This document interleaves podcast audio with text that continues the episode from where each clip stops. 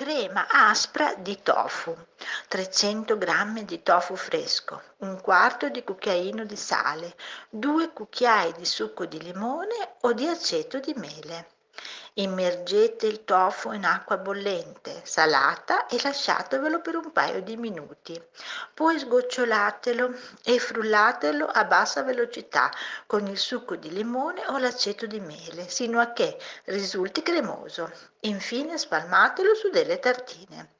Eventualmente sbizzarritevi in alcune appetitose varianti, aggiungendo un cucchiaino di vaniglia in polvere o mezza mela a pezzetti o mezzo cucchiaino di cannella in polvere. Il procedimento non varia. Buon appetito da Cristina!